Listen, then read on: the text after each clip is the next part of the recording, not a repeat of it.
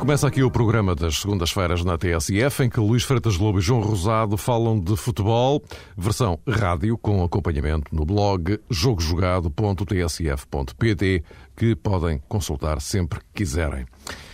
O Sporting venceu e convenceu em Alvalade por duas vezes em quatro dias, sendo que ontem o alvo foi o Futebol Clube do Porto, esse mesmo que vinha de uma goleada ao Braga como explicar o apagão dos Dragões e o renascimento do Sporting.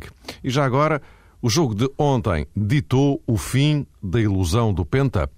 São os pontos de partida obrigatórios para o programa de hoje, durante o qual vamos também tentar perceber até onde pode ir o ombro a ombro entre Benfica e Braga. Espreitamos de relance a seleção com um reencontro com a China e, naturalmente, vamos elaborar a equipa do mês de fevereiro do campeonato. Boa noite a ambos. Para começar, noite. Carvalhal. Boa noite. Carvalhal, as sete vitórias, as sete não vitórias e o resto. Na, na altura das sete vitórias havia heróis por todo lado. Nas sete derrotas desapareceram porque ficou só o mártir. E agora já outra vez muita gente, ou melhor, já se imputa responsabilidades a toda a gente para se ganhar. Mas ainda bem que é assim, porque é sinal de vitalidade, é sinal que o Sporting está vivo. Carvalhal, depois da vitória por 3-0, e Josualdo Ferreira, depois da derrota por 3-0. Se esta derrota é praticamente o adeus ao título e se pensa que o jogo de hoje pode influenciar a sua continuidade à frente da equipa? Não lhe respondo a nenhuma das duas. Outra? Mas há motivação. Esta equipa do Futebol do Porto foi capaz de, como todos sabem, durante dois, dois meses fazer, conquistar degraus no, no, no, em relação às competições em que esteve, em que está, em que está ainda, uh, quer taça, quer campeonato, quer Champions, quer taça da Liga. E portanto, chegou hoje aqui e não foi capaz. Ao, ao 15 jogo perdeu. E repito, perdeu, não gostamos, não queremos, mas perdeu. E portanto é nessa, nessa base que nós trabalhamos e é nessa base que nós vamos analisar.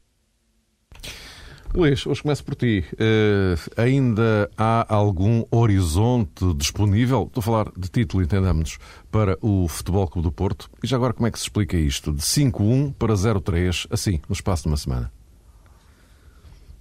Em relação ao título, parece-me que, que, neste momento é, existe, claro, a matemática, e a matemática é mais que uma opinião, é, é algo incontestável. E matematicamente existe, existem possibilidades. Agora, penso que, de um ponto de vista racional e olhando o que têm sido as equipas até agora, penso que, que é ponto final. Eh, Porto campeão este ano, acho que é, que é algo completamente impossível. Do ponto de vista futebolisticamente normal. Teria que acontecer algo de muito estranho. Eh, as razões hum, acabam por se diluir ao longo da época e penso que não devem ser procuradas apenas no, no jogo de ontem. E penso talvez que, que o facto de perguntar exatamente como é que é possível de uma semana para a outra isto ter acontecido. É uma pergunta que fazes agora, porque na, realmente na semana passada o Porto ganhou por 5-1 ao Braga, agora perde 3-0 em Alvalade, mas a verdade é que ao longo da época esta alternância de boas exibições com outras, com outras más exibições foi, foi, a, foi a tónica da época do Porto. O Porto teve alguns momentos em que parecia, e sublinho, parecia estar a adquirir os tais processos de jogo que João Ferreira refere e que teve sempre como base desde que chegou ao Porto. O Porto hoje joga exatamente da mesma forma como jogava há, quatro anos, quando, quando Oswaldo chegou, e, portanto, os novos jogadores que chegaram a esta época foram tentando adquirir essa forma de jogar, mas claramente, por razões várias, a equipa não teve tal estabilidade nos processos. E digo razões várias porque houve jogadores que saíram, jogadores que entraram, houve a reestruturação da equipa eh, agora em janeiro, um jogador só tem muita influência, como foi o caso do, do Ruben Micael, mas não pode ser também sobredimensionado naquilo que pode dar à equipa neste momento, para bem da equipa e para bem, e para bem dele. As questões Bruno Alves e Raul Meireles, eh, futebolísticas e mentais, que nunca foram bem resolvidas do ponto de vista de, de possível saída e, e efetiva permanência na equipa, e portanto parece-me que há vários fatores que, que podem ser dissecados depois ao longo do programa ou dos próximos programas que levaram ao Porto perder eh, aquilo que foi a sua imagem de marca nas épocas anteriores, que foi uma consistência eh, que, que, não, que não dava aso a esta pergunta. Porquê é que numa semana isto, porquê é que na semana seguinte exatamente o contrário? O hábito era fazer esta pergunta em relação ao Benfica ou, e menos até em relação ao Sporting. Portanto, o campeonato para o Porto neste momento não tem muita margem. Uh, está ainda o segundo lugar em aberto do ponto de vista da Champions. E pode isto parecer estranho porque há apenas um ponto de diferença entre o Benfica e o Braga, portanto, no primeiro lugar. Mas a verdade é que o Porto, neste momento, uh, tem o horizonte de, de poder perder a Champions. Penso que neste momento será talvez mais grave do que não ser campeão ao fim de quatro anos, é, é natural uma equipa não, não, não, não ganhar um título. Agora, a luta pela Champions é que neste momento me parece o não ir à Champions é que pode ser muito grave para, para a política de risco que o Porto faz sempre do ponto de vista de investimento e de construção de, eh, de equipas. Para terminar de forma a primeira intervenção, eh, futbolisticamente só, puro, a equipa não foi diferente da equipa que jogou frente, frente ao Braga, falando na, no 11, uh, eh, o adversário que tem pela frente foi diferente na forma, na forma como jogou e penso que está aí metade da explicação para, para o resultado. A outra, a, outra, a outra metade está. Joaldo falou na, na questão de 15 jogos em dois meses e este foi o, o, jogo, o jogo que o Porto perdeu. Não diria que perdeu o mais importante, mas talvez tenha perdido o, aquele que, que tem mais impacto eh, porque o Porto não tinha mais margem de erro neste momento, eh, enquanto uma derrota em jornadas anteriores ainda poderia dar essa margem de erro. E há uma palavra que me parece que, já, já, que, é, que é fundamental que, que, que o Josualdo utilizou e que eu já toquei em alguns programas anteriores, tem a ver com a fadiga. Não é uma fadiga do ponto de vista físico, acho que a equipa recupera fisicamente, como a equipa de suporte recupera fisicamente, ou o Benfica, tem a ver com fadiga mental, fadiga tática. A equipa tem dificuldades em manter os mesmos índices de concentração táticos de um jogo para o outro. Uh, os jogadores estão cansados taticamente nesta altura da época e depois do jogo com o Braga, depois do jogo com o Arsenal, não conseguiu manter os mesmos índices neste jogo com o Sporting. Uh, entrou mal no jogo e nunca mais o agarrou. Penso que essa fadiga tática é, é aquilo que leva o Porto neste momento a cair nesta fase da época. João, eu é. A propósito desta questão que tem a ver com a candidatura do Foco do Porto ao título nacional, eu estou genericamente de acordo com o Luís, mas não nos podemos esquecer que o Benfica, neste momento, é o líder e é o ponto principal de referência para o Futebol do Porto. Sempre foi. Eh, não creio que o Braga, em algum tempo, tivesse servido de grande referência para os responsáveis eh, do Futebol do Porto, mas dizia eu que o Benfica tem ainda compromissos muito complicados. Para já recebe o Braga recebe o Sporting. O Sporting, eh, enfim, por eh, tradição e por uma questão que tem a ver com a rivalidade imensa entre os dois clubes, eh, se calhar também gostaria imenso de pregar uma grande partida ao Benfica no Estádio da Luz e depois, naturalmente, há esse Futebol do Porto Benfica.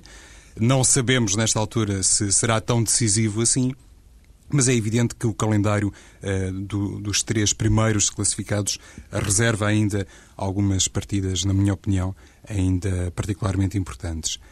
Mas uh, penso também que Jesualdo Ferreira, no, no fim do, do Sporting Futebol Clube do Porto, acabou por reconhecer e recuperar um bocadinho daquela filosofia que ele transmitiu quando o Futebol Clube do Porto goleou em casa o Sporting Braga. No Dragão, eh, Jesualdo fez questão de deixar eh, uma espécie de conselho aos jornalistas, eh, dizendo que seria, digamos, de toda a oportunidade de sublinhar o mérito do Futebol do Porto e não propriamente o mérito do Sporting Braga.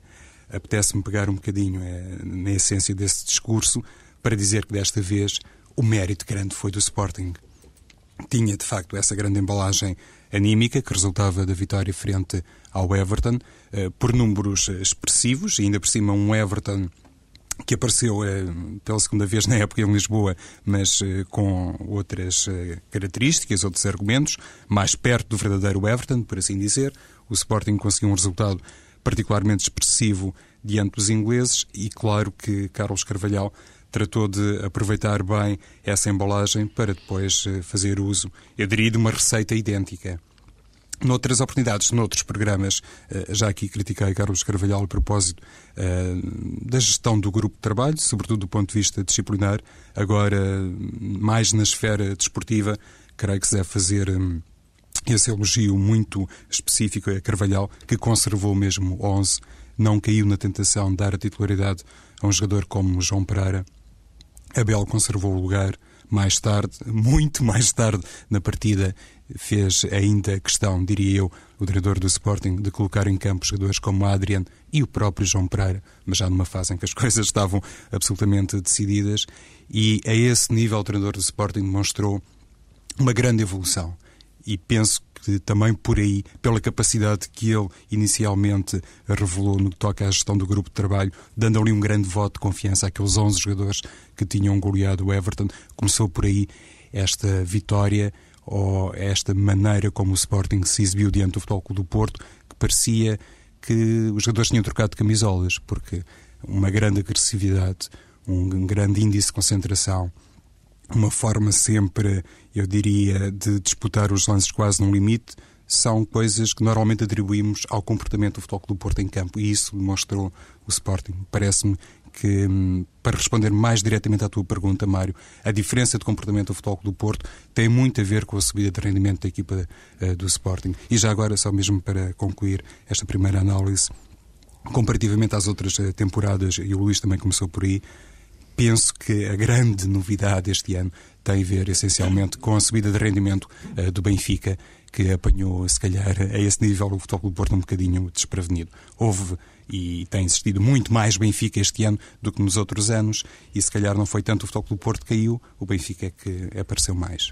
O Benfica e o Braga. Sim, isso é verdade. É? Deixa-me só... Diz, diz, diz. Uh, não, eu concordo contigo, João. Repara, quando, quando referias que hum, a referência do Porto sempre foi o Benfica, não é o Braga. E, de facto, mesmo quando o Braga estava em primeiro, o Porto fazia contas à distância que estava em relação ao Benfica. Sempre foi assim. Agora, neste momento, a nove jornadas do fim, eu parece-me que o Porto, vendo o campeonato distante e com nove jogos para disputar, é mais previsível o Braga perder pontos do que o Benfica, em condições normais, mesmo tendo em conta realmente, como tu referiste, o calendário que o Benfica vai ter vai ter que jogar ainda com o Porto, com o, Benfica, com o Braga e com, e com o Sporting, mas uh, continuas a pensar que o Braga, e pelos, até pelas indicações que o Braga tem dado em termos de jogo, tem sido uma equipa já com algumas hesitações naturais devido à erosão que tem do, de alguns jogadores e tem ausências, será mais natural o, o Braga perder alguns pontos. E o Porto, não sendo campeão, há um aspecto que, que não é mínimo, que é muito importante até para preparar as próximas épocas, que é chegar à Liga dos Campeões. O Porto sem Liga dos Campeões é algo que pode abanar com as suas estruturas do ponto de vista uh, de identidade e financeira e desportiva. E isto é que é por isso que eu referi o Braga, é nesse sentido de perceber que oito pontos de distância a nove jornadas do fim é uma margem, é uma margem grande e que põe o erro no, no, no ponto zero. Jesualdo Ferreira, ainda a propósito disso, Luís, no Sim. final tem então, no final do jogo de Alvalade, tem aquela não resposta à pergunta que foi formulada a propósito das possibilidades do Futebol do Porto no que toca à conquista do título. E foi um bocadinho estranho que em sala de imprensa, que na sala de imprensa Jesual se tivesse eh, refugiado numa resposta muito curta, que acabou por não, enfim, elucidar eh, nada nem ninguém, porque no flash interview Jesualdo falou sobre isso e até disse que estavam. Eu acho que eu acho que talvez tenha a ver com o facto de ter, ter sido uh, mais a, a, segunda pergunta do que a primeira. Exatamente. Não é? É, uh, se esta derrota não colocaria em causa, eventualmente, a continuidade, a continuidade só, dele, não é? Só a primeira é que lhe pertence, Mário, porque a segunda é mais uma pergunta para Jorge Nuno Pinta Costa e poderia facilmente ir por aí a Jesualdo Ferreira. É por isso que eu estranho essa diferença de comportamento em poucos minutos, vamos lá, porque no flash interview disse Jesual que estavam a 27 pontos em disputa, que o Futebol do Porto, até prova em contrário, qualquer coisa assim, ainda era o campeão nacional e iria lutar até ao fim, enquanto matematicamente fosse possível. Por isso estranhei, de facto, a maneira uh, curta e seca como ele respondeu depois uh, na sala de imprensa do José Alvalade. Uh, já agora, e há aqui um, um, um, dado que me parece interessante, talvez uh, dissecar, que é este, a partir do que aconteceu ontem, a partir deste cenário, aliás, portanto, já estamos no pós, não é? A partir deste cenário atual, que existe neste momento, uh, que futuro para Porto e que futuro para Sporting uh, em relação ao resto da, da temporada? João, queres falar tu? O, o futuro do, do Futebol Clube do Porto. O Porto, o Porto está envolvido em todas as frentes. Uh, o Sporting uh, ainda tem uma Liga Europa, uh, portanto. É, era por aí que eu iria pegar, precisamente, Mário. Ou seja, o Futebol Clube do Porto tem no dia 21 deste mês, daqui a 20 dias, uma final com o Benfica. Isso, neste momento, adquire outra importância, tem outra dimensão esse duelo, face a esta distância que se acentuou ontem com a vitória do Sporting e também já agora com a vitória do Benfica Matosinhos frente ao Leixões. Ou seja... E o Porto tem já Champions para a semana. Tem uh, o jogo da segunda mão em Londres. Se o Futebol do Porto continuar uh, na Liga dos Campeões e, e for capaz de ganhar a Taça da Liga ao Benfica, se calhar a tal continuidade de Jesualdo Ferreira na próxima temporada pode ficar salvaguardada, independentemente uh, do lugar do Futebol do Porto no Campeonato Nacional. Mesmo que fique, vamos supor, em terceiro lugar, se calhar uma boa, uma boa não, seria uma excelente caminhada na Liga dos Campeões e a conquista da Taça da Liga. E para a Taça de Portugal? Sim, mas aí já não está nem o Benfica, nem o Sporting. Temos aí o Porto é favorito, por isso mesmo. Por é? isso mesmo, não é? é? Essa prova parece ser aquela que está mais ao alcance do Futebol do Porto. Uhum. Ainda por cima, eh, atenção, que o Rio Ave tem feito realmente um percurso uh, brilhante, mas uh, é uma meia final em duas, duas mãos. mãos pois. resolveram, entre aspas, inventar isso para o futebol português. Mas pronto, o Futebol do Porto nessa prova aparentemente tem o caminho eh, do ponto de vista teórico, mais eh, eh, desafogado, digamos assim. No que toca à Taça da Liga, evidentemente é uma final, e no que toca à Liga dos Campeões, vai, até por questões históricas, de registro estatístico, defrontar um adversário muito complicado. Se as coisas correrem bem nessas duas frentes, e aqui correr bem na Taça da Liga é ganhar o Benfica, bem entendido, se calhar pode dar-se ao luxo, entre aspas, o Porto de ficar em terceiro lugar e conservar o mesmo treinador para 2010-2011. Luís, o que é que Parece-me que, que, o caso do terceiro lugar no Porto é, é mais grave do que não ganhar uma taça de Portugal ou a taça da Liga, porque representa não ir à Champions. E, e não ir à Champions representa muito para, no aspecto financeiro e desportivo do Porto. Portanto, é evidente que o Porto quer ganhar a taça de Portugal ou a taça da Liga, mas não é que se coloque a escolha. Mas o segundo lugar, no mínimo, a ida à Liga dos Campeões, eu parece-me que, é, que, é, que, é, que o Porto falhar isso é, é algo que não tenho aqui porque nunca faço não, não, a questão das estatísticas, mas nos últimos 10 anos não me recordo. E portanto, 15, terá sido uma vez, houve ali uma altura que cai numa pré-eliminatória com o Anderlecht. Uh, no primeiro ano, no segundo ano do Fernando Santos, não estou em erro. Hum. Agora, a verdade é que este aspecto parece-me parece o mais importante para o Porto é assegurar no mínimo a Liga dos Campeões. Em relação ao Sporting, é evidente que, que já o referi várias vezes que o Sporting não pode pensar no quarto lugar de uma forma de, de objetivo. O Sporting tem que pensar cada jogo como se estivesse em primeiro, porque eu acho que é isso que faz o ADN de um clube grande como são o Sporting, Porto e Benfica. Uh, Falamos agora há pouco da conferência de imprensa do, do Oswaldo Ferreira e na forma como ele, como ele respondeu e de forma agreste quando lhe questionaram a questão da sua continuidade. Mas a verdade é que o que é engraçado é, é ver que, que, que, a conferência de imprensa do, do treinador que tinha ganho por 3-0 foi mais difícil do que do treinador que tinha perdido por 3-0. Isto é, parece que há um receio de fazer perguntas ao Oswaldo muitas vezes. Ao Carvalhal, eh, as perguntas são feitas de uma forma até quase quase divertida. Realmente, quando o Sporting perdeu realmente a forma como se, como se colocou sempre o treinador, foi referindo sempre a sua questão de estar a prazo e que, que há pouco e que seria uma questão de tempo até, até sair.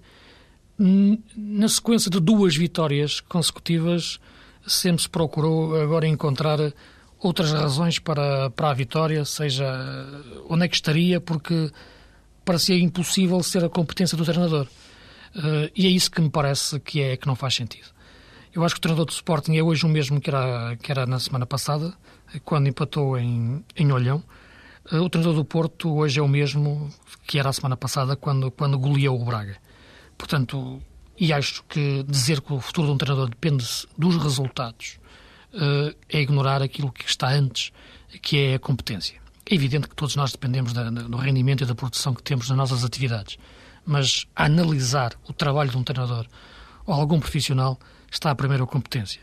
E percebe-se que quando a construção de um resultado depende disso, quando a construção de uma equipa uh, não é feita em um, dois, três, quatro meses, muito menos entrando a meio da época. E parece-me que o Carvalhal tem feito aquilo agora que tem dado a resposta dentro do campo, através dos seus jogadores, como é evidente, para muitas da, da forma, da, da, forma como foi tratado e foi colocado em causa a sua, a sua competência e a sua qualidade para, para ser treinador de um, de um grande.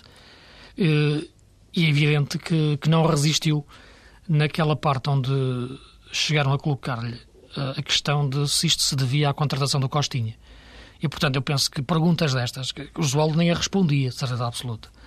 O Carvalhal não resistiu à tentação de, naquela altura, responder exatamente da forma que, que o seu orgulho o obrigado a responder. É que, que, que é evidente que, da forma como o atacaram quando perdia, o mínimo que faria sentido nesta altura era reconhecer os créditos quando ganhou.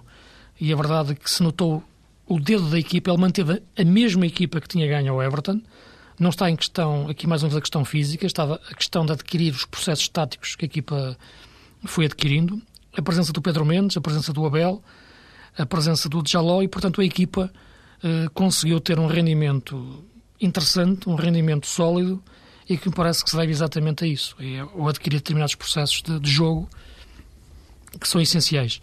O outro aspecto fundamental foi que o Sporting teve eh, o teste emocional, um estímulo competitivo máximo no jogo frente ao Everton. Uh, era quase a época que estava em jogo. Era a última oportunidade para fazer algo de positivo nesta época. Uh, os estímulos vieram de fora para dentro, seja do balneário, seja de, de, de, do treinador, seja de todo o entorno que sentiu naquela altura outro apoio, e a equipa correspondeu.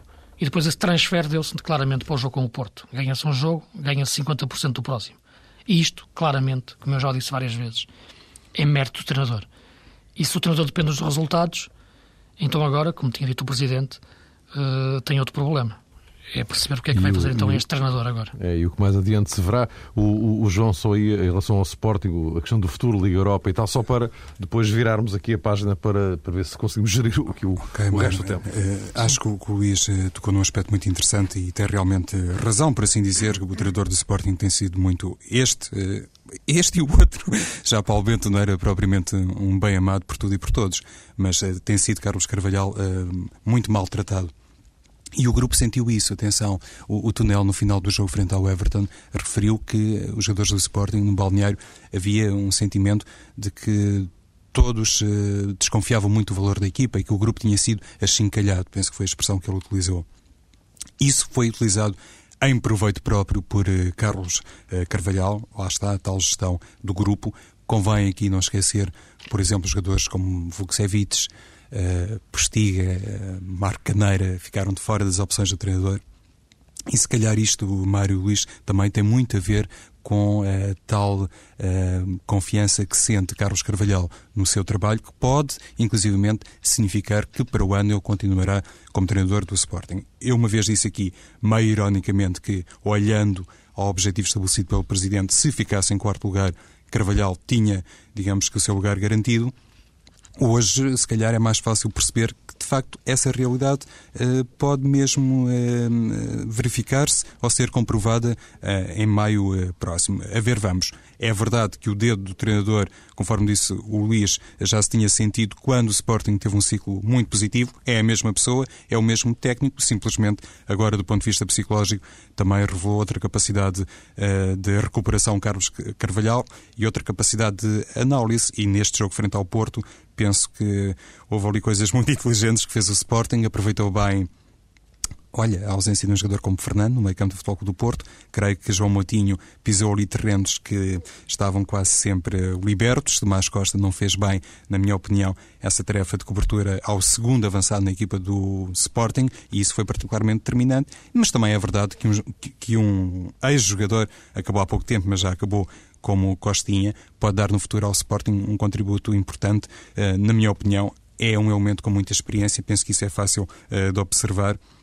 E mais do que isso, é, é, é, um elemento muito próximo de Jorge Mendes, como se sabe, é, é um empresário que tem de facto uma carteira é invejável. É. Esse ponto é que é fundamental. É, não é, Luís? E por é isso... perceber quem marca os timings das contratações do Sporting E quem é que vai, quem é que vai determinar agora? No fundo, quem é que vai ser o diretor desportivo do Sporting agora? Pois, e por isso penso que Costinha, à partida com Carvalhal, até pode constituir uma boa dupla, mas isso é uma questão que só José Eduardo Tencourt poderá esclarecer. Ah, tu queres num ponto, é que há, há, um, há um terceiro elemento invisível na estrutura do Sporting. E a importância do empresário é fundamental.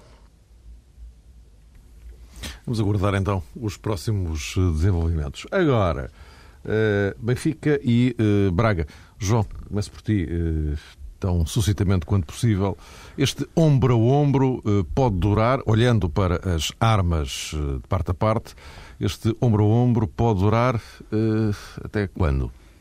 Até ao fim, eh, penso que todos temos mais ou menos essa convicção, embora de facto o Sporting Braga não possua os argumentos do Benfica nem do Futebol do Porto, mas neste caso interessa mais comparar uh, com o Benfica. E quando digo isto, estou, por exemplo, a recordar-me uh, da titularidade de um jogador como Éder Luís, também a Ayrton, no jogo frente ao Leixões em Matosinhos, um pouco inesperadamente apareceram na linha inicial do Benfica e creio que não tínhamos, eu pessoalmente, enfim, falo aqui em nome próprio, como é evidente, não tinha a ideia que o Benfica fosse capaz de aproveitar tão bem estes jogadores, sobretudo neste momento, porque a Ayrton não tinha um minuto na Liga Portuguesa, não deixava ser um jogo eh, de risco perante um Leixões que tinha mudado há pouco tempo de treinador, tinha empatado com o futebol do Porto, enfim, havia a noção que o terreno, até pelas condições climatéricas, poderia funcionar contra o Benfica e Jorge Jesus apostou em Ayrton apostou em Éder Luiz, que foi um jogador que, enfim, deu eh, um contributo importante com um gol, deu também alguma versatilidade tática à equipa do Benfica, que poderia muitas vezes eh, transformar-se taticamente para o 4-2-3-1 ou até mesmo para o 4-4-2, e a partir desse aproveitamento que fez uh, do plantel, penso que o Benfica em Matosinhos deu um sinal que pode poupar algumas figuras em determinados jogos, mas podem aparecer outras capazes de conservar o mesmo tipo de, de rendimento. Isso, naturalmente, é uma excelente notícia para os benfiquistas, significa que a equipa tem condições para hum, suportar até ao fim um calendário muito exigente numa fase em que já se estava a falar muito ou da fadiga mental ou da fadiga física eh, na equipa de Jorge Jesus. No que toca ao Sporting Braga, eh, já várias vezes também tenho dito que acho que fez o mais difícil, ou seja, estar 20 jornadas à frente a partir de agora, considerando isso até que, que o Luís há pouco referiu que o segundo lugar pode ser eh, muito importante para o Futebol Clube do Porto e para Sporting Braga, ou até mesmo para Benfica, como é evidente, não sabemos como é que o pódio vai ficar definido no Campeonato Português, mas uma vez ultrapassado do ponto de vista psicológico este obstáculo diante do, do Olhanense, ou que era o Olhanense depois da goleada no Dragão, creio realmente que Domingos Paciência agora pode mais do que nunca continuar a correr eh, por fora e o Sporting Braga certamente que vai dar eh, muita luta até ao fim, até porque tem esse exemplo da maneira como abordou o jogo no Dragão, não terá sido a mais aconselhável e isso pode dar pistas a Domingos para se comportar de maneira diferente no Estádio da Luz. Luís, o que é que te parece então? Sim, parece-me. Tenho um pouco a mesma leitura que, que, que, o João estava a referir, mas pensando neste duelo Benfica-Braga, a curto prazo, eh, há o horizonte do, do, do, do jogo entre os dois daqui a três jornadas. Distância de um ponto para já. Até lá o Braga vai jogar em Setúbal fora e em casa com o Rio Ave. O Benfica joga em casa com o Passos Ferreira e depois vai ao Nacional.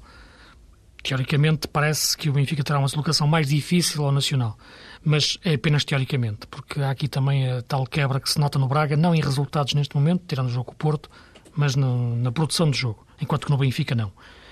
Parece-me que este horizonte próximo do Benfica-Braga, uh, do jogo, pode ser muito importante para terminar uh, o resto do campeonato penso que se as equipas mantiverem esta distância de um ponto uh, até essa, essa jornada, seja qual for a combinação de resultados destes quatro jogos que referi, e o Benfica ganhar esse jogo, pode aí marcar definitivamente o campeonato e o título. Não matematicamente, mas de uma forma muito, muito, muito, muito marcante. Vamos ver. Penso que este jogo, esse jogo Benfica-Braga, é claramente aquele que já está na cabeça das duas equipas nos próximos dois jogos. Luís, eh, proponha-te, eu depois queria só fazer-vos uma perguntinha sobre, sobre a seleção, mas íamos já uh, despachar a equipa do, do mês de fevereiro em relação ao Campeonato Português. Uh, Luís, queres avançar tu? Sim, rapidamente e pegando um pouco aqui numa estrutura que o João gosta muito, o 3-4-3, várias vezes. Muito bem. Refere, não é?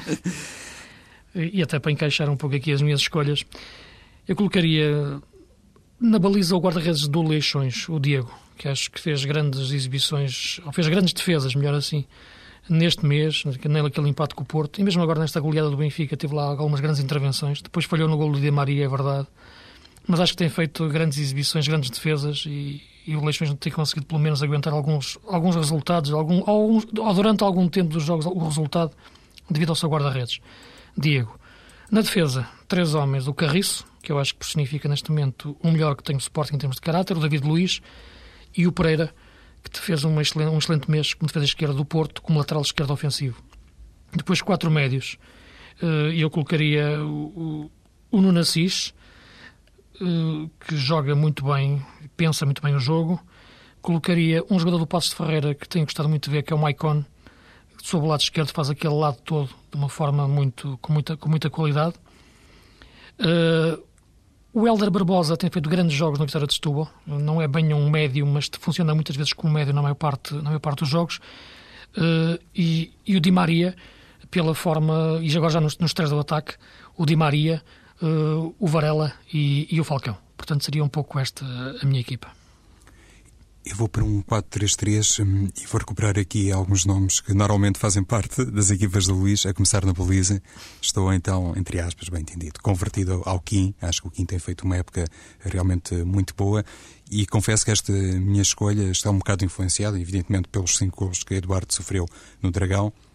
Isto às vezes não tem muito a ver com a performance individual de cada jogador, mas pronto, eh, é contabilizável nesta seleção. Então na baliza Kim, depois como lateral direito um jogador que muitas vezes joga à esquerda, mas achei, eh, considerando as outras opções, que, que ele merecia um lugar como titular, que é o Andrezinho do Vitória de Guimarães. Os defesas centrais são os dois do Benfica, o Luizão e David Luiz. Creio até que nos últimos tempos o Luizão se tem imposto mais do que David Luiz, mas de qualquer forma sim, um sim. rendimento bom, não é, Luís? Este, sim, este, este, este texto defensivo do Benfica. E na lateral esquerda, uh, Fábio Coentrão. Penso que tem jogado bem como um lateral uh, esquerdo e não é fácil, está na sua primeira época uh, de aprendizagem, enfim, penso que tem, de facto, uh, proporcionado a Carlos Queiroz que pode ser uma solução para o, Mundial. Não sei se como defesa esquerda. Uh, no eixo defensivo do meio campo, Pedro Mendes, apesar da, daquela fase muito negativa no Sporting, julgo que pegou destaca na equipa, então na posição 6. Depois... Deixa-me só referir, João, muito rapidamente. Sim, é que eu esqueci-me de referir na posição 6 uh, o Ravi Garcia. Eu estava aqui a referir os jogadores, depois esqueci-me de referir. Faltava um jogador, faltavam 10. E eu não, não, queria começar a jogar com 10. Portanto, faltava referir o Ravi Garcia. Já, já, era a contar com o sumaríssimo.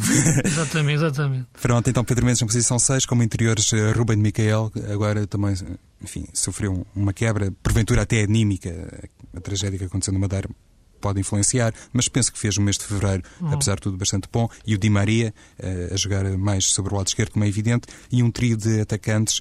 Uh, também aqui com uma ligeiríssima, salvo seja, adaptação, com Falcão a cair mais para o lado direito, uh, Varela para o lado esquerdo, e no meio, o Kleber, o jogador de Marítimo, que marcou quatro golos em fevereiro ao Leixões, à União de Leiria, ao Nacional e à Naval. Posto isto, porque estamos mesmo no fim.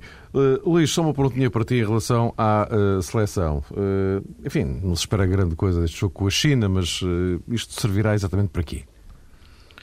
Eu penso que serve para, para, para se conhecerem melhor e começar a preparar também a forma de jogar.